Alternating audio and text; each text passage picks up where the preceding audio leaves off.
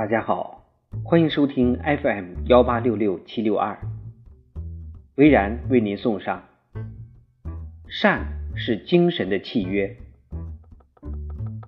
一九三五年，在纽约市一个最贫困、最脏乱的地区的法庭上，一名老妇人因偷窃面包正被审问。老妇人头发凌乱，手在微微发抖。嗫嚅着说：“原谅我，我需要面包来喂养我那几个饿得直哭的孙儿，他们好几天没吃东西了。”他抬手抹去眼角的泪水，法官依然冷若冰霜，当庭宣称：“我必须秉公办事，你可以选择十美元的罚款或者十天的拘役。”判决宣布后，时任纽约市长的拉瓜蒂亚从旁听席上站起来，脱下帽子，放进五美元，然后向其他人说：“现在，请诸位每人另交五十美分的罚款，这是为我们的冷漠付费，以处罚我们生活在一个要老祖母去偷面包来喂养孙儿的城市。”旁听席上的每个人。闻之动容，认认真真的捐出了五十美分。他告诉我们，人和人之间并非孤立无关的，人来到这世间，作为社会的动物，是定有契约的，物质利益的来往，有法律的契约，行为生活的交往，有精神的契约。芸芸众生的世界，其实就是两个人的世界。看似纷繁复杂的精神契约，也只是两个人的契约，丈量的是自己和外人的关系。这契约就像上帝给我们的一柄长勺，只有相互喂给，对方才能吃到食物；也是锋利的刻刀，只靠一种自我雕琢远远不够。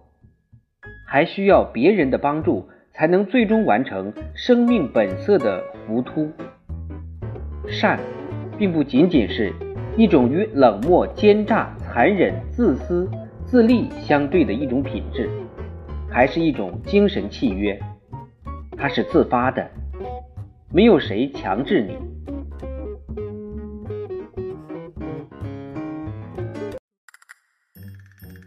善就是感同身受。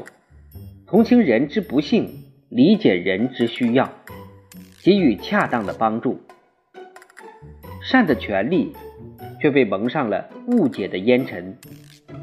在生活中，有人做好事吃亏，以为善无善报，那就错了。善与其说是现实利益的回报，更多的不如说是精神的补偿。善者内心有光，周身有爱。对世间常怀恻隐之心，人生就不会轻浮。意识到自己对于他人的重要性，就会产生自信、自尊的感受。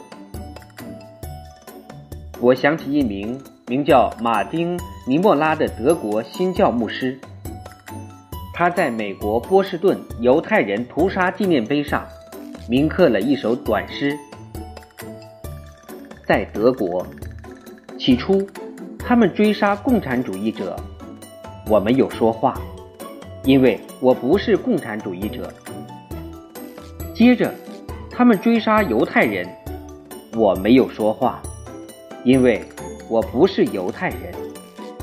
后来，他们追杀工会成员，我没有说话，因为我是新教教徒。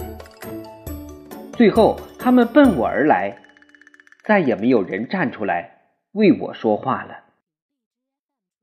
这正是背弃精神契约的最终结局。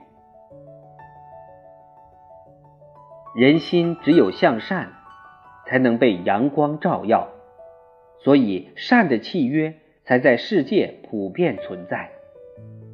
懂得珍惜这种契约的人是高贵的，懂得为冷漠付费的人是明智的。